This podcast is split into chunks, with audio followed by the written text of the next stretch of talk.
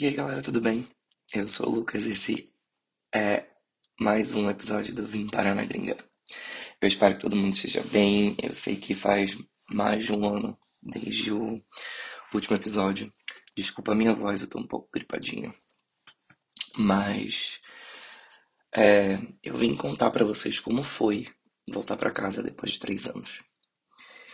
E eu não sei o que me surpreendeu mais, sinceramente porque foram três anos que eu passei aqui nos Estados Unidos e tudo mais.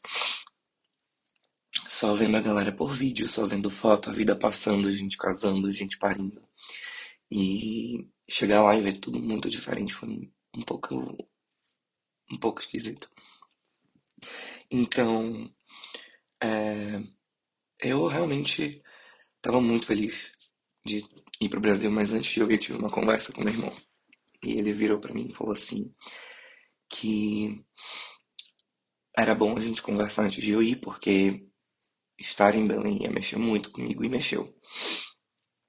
Ter que voltar para várias situações e tipo gatilhos e outras coisas, passar por outras coisas que eu já não passo tipo há três anos, como por exemplo ficar dando satisfação para minha mãe, para onde eu vou, com quem eu vou, que horas eu vou voltar, é, enfim, esse tipo de coisa que me agoniou um pouco. Mas é... eu realmente não sei. Ainda eu, pra ser bem sincero, eu, ando, eu andei bem mexido com relação a essa viagem, psicologicamente falando. E mentalmente falando, assim, sentimentalmente falando, porque, cara, foram três anos sem ir pra casa, sem ver ninguém, só vendo por, por foto, sabendo a vida alheia, tipo, por, por vídeo, isso e foi esquisito. Mas é, uma coisa que mexeu bastante comigo foi o sentimento de não pertencer. Eu vejo que eu não pertenço mais ali. Eu vejo que eu não me encaixo mais na rotina de ninguém. E foi bom ver isso. Eu acho que essa é uma das melhores coisas que a gente que mora fora, volta depois de um tempo, percebe. Que essa é, é perceber o quanto a gente, a gente cresceu, o quanto a gente mudou, o quanto a gente não aceita mais é, ter menos do que a gente já conquistou. Não que eu tenha conquistado muito, mas é, coisas básicas que antigamente tipo, a gente estava tão acostumado é, não ter, por exemplo, não tinha privacidade. Eu dividia quarto com meus dois irmãos. E voltar para casa e, e voltar para aquele quarto que eu ainda dividia é, foi meio esquisito. Tipo, não ter privacidade e tudo mais. Eu, na verdade, me sentia tirando o espaço do meu irmão. Que ficou, né? Eu moro aqui nos Estados Unidos, o João mora aqui também, mas o Gabriel, nosso irmão caçula, mora lá, então eu me senti meio que tirando o espaço dele. E isso meio que me agoniou um pouco. E ver também que é, as, os meus pais não, não entenderam que a gente cresceu, a gente mudou, isso também mexeu um pouco comigo, porque eu tentei conversar com eles, né, sobre essa questão de, olha, uma próxima vez que eu vier, eu não eu não vou vir para casa, eu acho que eu distou muito da rotina de vocês, tipo, não, não, não caibo. Você, é, é nítido perceber que você não cabe mais ali. E para os seus pais, você obviamente tá voltando para casa, você, aquela sempre vai ser a sua casa. Não que eu deixe, deixei de ter sentido isso, mas é só uma questão de você amadurecer, você cresceu, você tem o seu espaço, você faz a sua rotina, você faz a sua vida e de certa forma você se sente interrompendo. Desculpa um pouco a vida ali, a rotina e o dia a dia e tudo é, de todo mundo da casa. Mas é, foi bem difícil, assim, ter algumas situações de... É, ah, eu queria que tu fosse ver fulano, eu queria que tu fosse ver ciclano. E, e pessoas assim que, tipo, eu não tenho contato nenhum, nunca tive, só vi uma, duas vezes na vida. E processar também que é, eles estão empolgados de te ver, de, de querer te mostrar para todo mundo e, e falar é, o que tu faz e tudo mais. foi, foi, foi engraçado em certo aspecto, assim. Mas é, eu queria começar falando disso porque eu sei que tem muita gente que volta pra casa. Eu tô vendo uma conhecida minha que voltou pra casa agora também depois de 4, 5 anos e falou assim, vi um tweet dela falando que, meu Deus, já não deu nenhuma semana, eu quero voltar. eu acho engraçado, porque de todos os sentimentos assim ali, o menor que eu tive foi querer voltar pra cá. Assim, é, eu acho que eu tentei na, mais, na verdade, provar meio que para meio que provar para eles mesmo, para eles e até para mim mesmo que tava tudo bem, que que eu cresci assim de certa forma. E acho que a única pessoa que percebeu que eu mudei, que as perspectivas mudaram, os pensamentos mudaram, os comportamentos mudaram, foi uma prima minha que falou assim: Nossa, eu tô te achando bem diferente, bem, bem maduro, assim, tu deixou de ser um menino. E isso, isso foi legal de ouvir, porque ainda assim, desde que eu vim, eu ouvi, eu ouvi minha mãe falando, quer dizer, eu soube que minha mãe falou que eu não ia durar aqui três meses. Se passaram três anos. E olha, eu acho que eu precisava. Eu acho, não tenho certeza que eu precisava ter vindo. De verdade. E o tanto que a gente aprende, tudo que a gente passa. É... As pessoas acham que realmente, tipo. Eu sempre bato nessa tecla aí, eu acho que vale a pena bater mais uma vez. Que todo mundo tá aqui, tá meio que é, lutando, meio que não, tá todo mundo lutando por tudo aquilo que quer, tudo, tudo aquilo que sonha, mas quem não vê o corre não sabe o que realmente está acontecendo, porque você não vai postar sua foto, tipo, limpando casa, servindo mesa, etc, etc, não que seja uma vergonha, mas você vai postar fotos de tudo aquilo que você conquistou com o seu trabalho, você vai postar foto do seu carro, você vai postar foto de uma viagem. E isso tudo eu acho que de certa forma acaba incomodando muita gente e se incomoda, elas elas passam a te olhar de outra forma. Elas passam a achar que tá tudo bem, não que não esteja, mas que tu estás fazendo tipo tudo o que tu é tudo o contrário do que tu diz que faz. Tipo, ai, cheguei aqui e fui servir mesa, cheguei aqui e fui dar banho em cachorro, cheguei aqui e fui limpar casa, já fui para trabalhar na construção. E mas a parte, a parte que a, que a galera vê e que a gente também só mostra, no fim das contas, é que eles tiram por, por impressão que, tá, que a gente tá luxando, que tá vivendo uma vida maravilhosa, tá todo mundo rico porque tá ganhando em dólar. Gente, é, isso foi uma das coisas também que mais me irritou enquanto eu estive em Belém. É, tudo tá muito caro no Brasil. Absolutamente muito caro. E me incomodou muito é, ver a normalidade de que, ah, tá caro, mas a gente tem que pagar, ok. Tipo, de certa forma você não tem muito como fugir, mas gerou meio que um conformismo. As pessoas estão muito ok, estão tudo muito bem. É,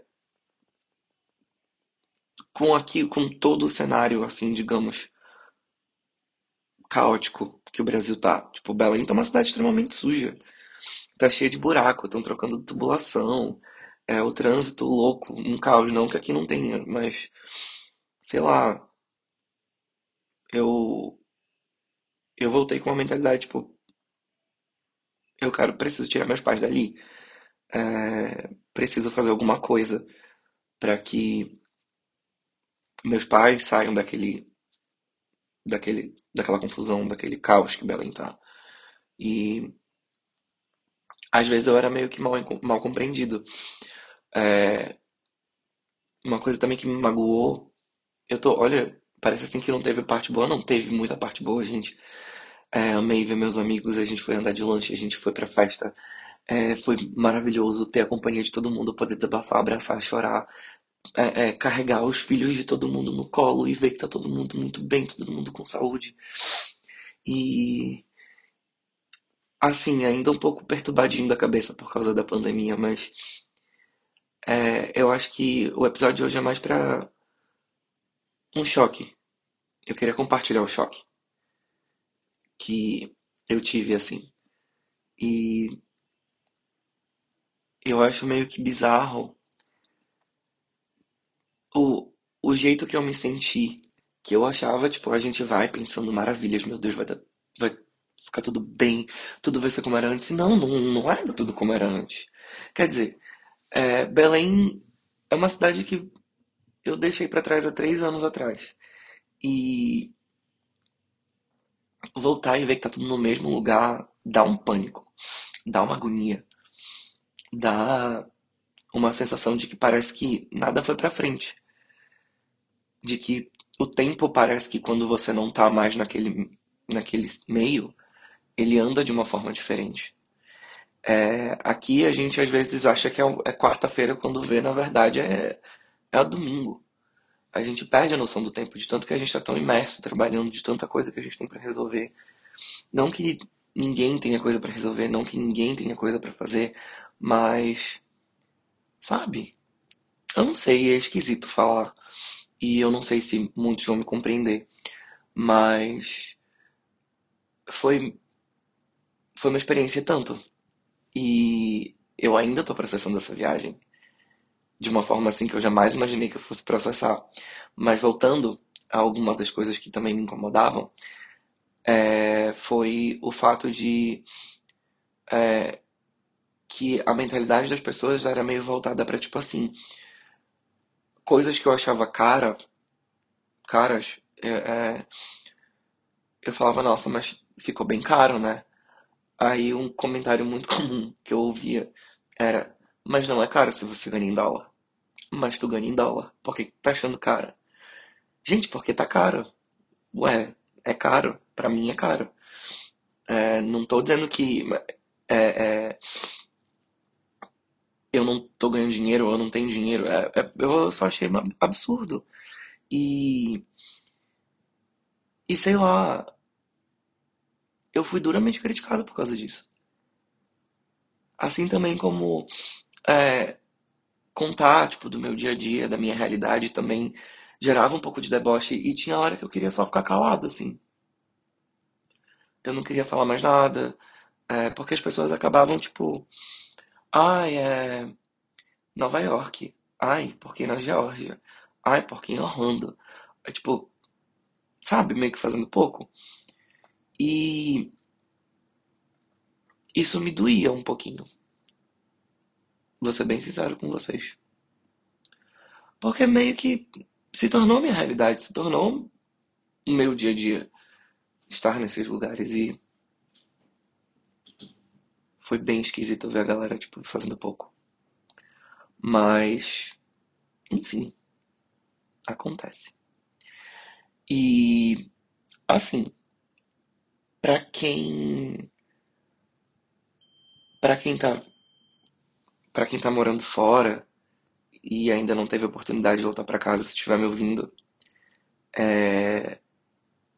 eu vou dar o mesmo conselho que eu ouvi. Se prepara, se prepara bem. É, muita coisa a gente pensa que não mudou, mas muita coisa mudou. Mas na verdade não foram, não foram as pessoas que mudaram, a gente que mudou. E eu acho que a gente tem que estar preparado para essas mudanças que a gente trabalhou para para poder processar tudo de uma maneira diferente. E ainda bem que eu levei meio que um choquinho assim de realidade quando meu irmão virou para mim e falou assim, olha, tu vai passar por muito por muitos gatilhos, é, algumas coisas vão te incomodar, tu vai querer voltar para cá, tipo, em uma semana. Mas ao mesmo, ao mesmo tempo que eu não sentia vontade de voltar, eu, na verdade, queria ficar, mas eu acho que pelos motivos errados. Eu queria ficar porque eu achei que as pessoas precisavam de mim. Eu queria ficar porque tinha gente que vinha para mim e falava assim: por favor, me dá um pouco do teu tempo, vamos conversar. Eu quero muito, eu quero muito. É... Eu quero muito que tu me ouça. Não, não tô negando esse, esse ouvido, esse colo, mas eu, eu percebi que eu não queria voltar porque eu precisava cuidar dessas pessoas. E, tipo, eu acabava me botando de lado. E para tentar ajudar as outras pessoas. E, tipo, a gente precisa se ajudar primeiro antes de ajudar as pessoas. Eu acho que isso é muito importante. E eu tô muito, muito, muito, muito feliz que eu pude ir e passar por tudo isso. Porque me mudou de novo. A gente está em constante mudança, então isso me, me amadureceu de várias formas e me, me mudou meu pensamento, na verdade, de, de como eu via o mundo. Eu já via diferente, agora eu vejo mais diferente ainda. E processar também todas as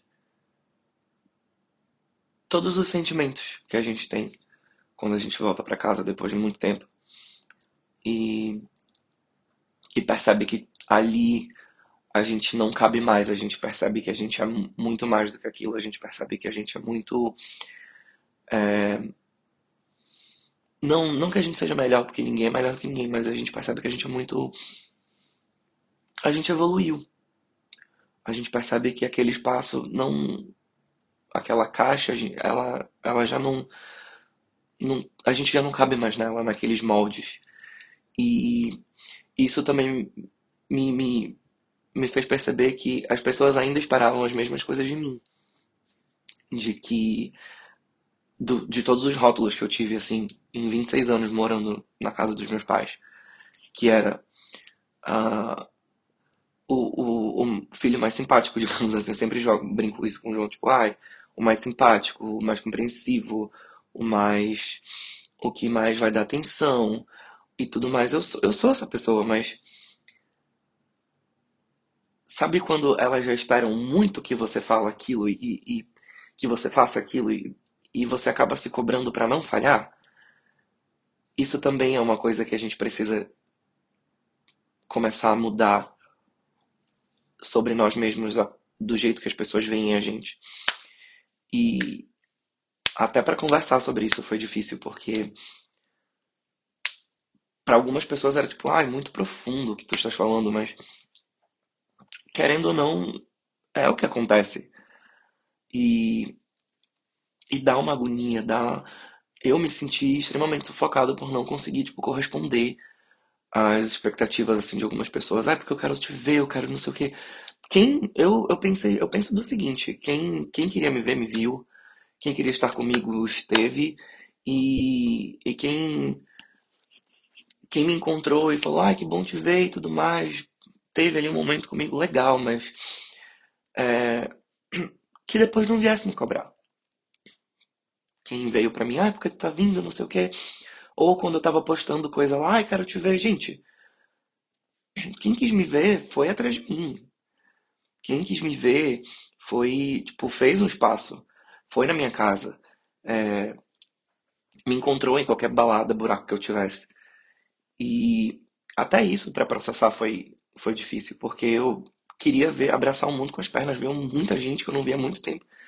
E ok também que elas cagaram pra mim, porque agora eu também sei que eu posso cagar pra elas. É, então, acho que era muito sobre isso. Essa primeira parte que eu queria dividir assim com vocês. Eu não vou fazer um episódio muito grande porque tem muita coisa para falar. Aconteceu muita coisa nesse um ano e o último episódio foi em julho do ano passado. A gente está em 24 de novembro.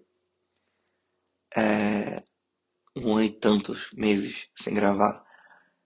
E o mais engraçado de tudo é que tem tanto para falar e, e tanto para digerir desse ano e pouco de pandemia, a gente passou por muita coisa. E eu queria muito dividir com vocês, assim, tipo, o jeito que eu me senti, porque eu tô vendo que tem gente que passa igual. Muitas pessoas também vieram me perguntar como foi voltar. E eu não tive a oportunidade ainda de falar com todas elas, de sentar e conversar. Não, foi assim, assim, assado. É, é esquisito voltar.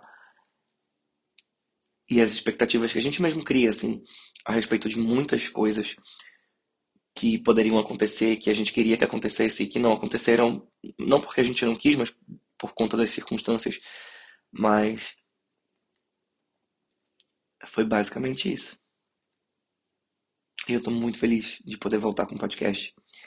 É, principalmente hoje, porque hoje, hoje, exatamente hoje, dia 24 de novembro, que é o dia que esse episódio vai ao ar, fazem três anos que eu cheguei aqui nos Estados Unidos. É, fazem três anos que eu deixei um outro Lucas para trás. Que eu precisei me desfazer de muitas coisas, me despedir de muitas muitas situações, muitas é, muitos sentimentos que eu tinha antes para passar por coisas extremamente novas agora. E eu sou muito grato por todos esses três anos que eu tô aqui. É, tem muita coisa que aconteceu de boa e que, obviamente, não, não que não caiba, mas é, ainda estão acontecendo e não, não posso dividir, mas eu acho que não tinha época melhor. Eu sempre, sempre faço um post muito grande, eu acho que esse post desse ano vai ser esse episódio. É, não existe época melhor para eu ter vindo depois de tudo que aconteceu assim nesses últimos três anos do que a época do Thanksgiving. A gente está chegando agora na época do Thanksgiving, é um feriado muito especial aqui para os Estados Unidos, é como se fosse o Sírio é, para a gente, para os paraenses, porque a gente tem o Natal e tem, a gente tem o Natal dos paraenses, que é o Sírio de Nazaré, que todo mundo se reúne e tudo mais. Eu, eu tenho essa interpretação do Thanksgiving aqui. É, na, não, não vou saber dizer para vocês o que é o Thanksgiving, porque eu, na real, nunca pesquisei. Mas já aproveitando que eu estou na frente do computador, é, ele diz aqui que é um feriado nacional que celebra a colheita e outras e outras bênçãos do ano passado, do, né, de tudo que a gente colheu e, e foi abençoado do, do ano que passou. Então, eu sou extremamente grato por tudo que aconteceu no ano passado, porque aconteceu, aconteceram coisas assim muito loucas que deram muito certo e, e que eu não estaria aqui até hoje se não tivessem acontecido. Então, essa é a primeira parte. Queria agradecer a todo mundo que me deu força para voltar. É, eu gosto de fazer podcast, mas às vezes eu me sentia um pouco desmotivado e tudo mais para fazer. Mas se você estiver ouvindo, muito obrigado. Obrigado mesmo por ter me dado força, por ter me dado um sujeito tema, por por me ouvir, assim, porque eu sei que de certa forma a gente eu, eu tenho algum, alguns amigos que me ouvem, que ouvem o podcast que moram fora e que eles super related com. Super. Não é related. É, super entendem. Super. Passaram, vivenciaram, vivenciaram estão vivenciando tudo isso. Que é essa loucura de largar, deixar tudo para trás e vir morar num país extremamente diferente. Então, obrigado. E sou muito grato a todos vocês que estão ouvindo até agora. E a gente vai então agora para o Tu Dizes, que para quem está chegando agora, bem-vindo. É um quadro que eu tenho para gente indica, pra indicar série, filme, é, alguma coisa, que música, CD, o que seja, que seja bom e que eu acho que todo mundo vai gostar. Então eu assisti dois filmes essa semana que são muito bons, muito bons mesmo, mesmo. E o primeiro deles é o King Richard, que é sobre a história da Venus e da Serena Williams, as tenistas mundialmente famosas. Na verdade, é sobre o pai delas e como ele, ele incentivou as duas a, e como ele fez a, a carreira delas, né, enquanto esportistas. Então é muito bom, é um filme lindo. É, quem faz o pai delas é o Will Smith, Will Smith e muito maravilhoso. Assim, você tira inúmeras lições do filme, como perseverança, é, amor ao próximo, o quanto você não pode deixar de lado a sua educação, a sua família, a humildade. E assim, vale super a pena uh, o play. E o outro filme que eu assisti, eu não sei como que ele chama no Brasil, mas provavelmente seja a tradução literal do nome do filme, que é The Eyes of Tammy Faye, Os Olhos de Tammy Faye. É outro filme biográfico também, o, é sobre uma, uma televangelista, é como se ela fosse a R.R. Soares aqui dos Estados Unidos, que ela tem um canal de televisão com o marido dela, é um canal evangélico, e mostra o ápice e a queda do casal, gerindo essa essa essa rede de TV é, religiosa. E os trambiques que o marido dela meteu, tipo, processos que eles passaram, são, assim, muito, é, é muito legal, muito legal mesmo ver o, o quanto ela, ela sofreu, assim, não que ela seja um mártir, porque ela sabia, né, de todos os trambiques do marido dela, mas é, é um filme super bacana, vale a pena também ver. Não, não faz chorar, como King Richard, mas é super, assim, divertido. São duas horas, assim, que você passa na frente da TV assistindo o filme muito bom. Ah, eu assisti também um terceiro filme, terceira dica que eu acabei de me lembrar. Assisti o novo 007. Maravilhoso. Muito bom. Muito bom mesmo. E eu acho que, é, como o Daniel Craig não vai mais ser o 007, né? Ele não... Ele tinha pedido para sair da franquia. Eu achei que deram um final para ele maravilhoso. Então, obviamente, cheio de ação mentirosa. É carro que voa, e etc, etc, mas muito bom também. São quase três horas de filme, porém muito boas. É, essas são minhas dicas para vocês do Tu Dizes dessa semana. Desculpa. E o Água Não, pra mim, vai ser o que eu já tinha falado no começo. A galera que fica debochando, pra mim é um deboche. É, ninguém pode achar muito caro, nada caro porque ganha em dólares, pra mim é chato acho que acaba, sei lá, é, seja você ganhando em euro ou em dólar, eu acho que é, os outros não têm direito de, de ficar, tipo, ai, debochando de você. Não digo debochando, mas sei lá. Pra mim foi o comum. Ai, mas não é caro se tu ganha em dólar. Isso pra mim é deboche. Então, égua não pra isso. Égua não pra tudo muito caro no Brasil égua não para todo mundo que se conformou com o que está acontecendo, apesar de eu sei que posso até estar tá militando errado, mas que, que, realmente não tem muito o que se fazer quando você mora lá, você só tem que se adaptar. Mas me, me deixou um pouco indignado, então égua não para tudo isso. E como eu não estou mais trabalhando com hotel, Não tem mais os causos da hotelaria. Mas se você quiser dividir o seu causo da hotelaria, sei lá, mandar alguma coisa pra, pra opinar, um caso amoroso, sei lá, manda pra mim no Instagram, arroba lucasfreitasc. É, tem também o, o e-mail, que é o Vim Parar na Gringa, tudo junto, não é parar, de parar, é sim de parar, do estado do Pará.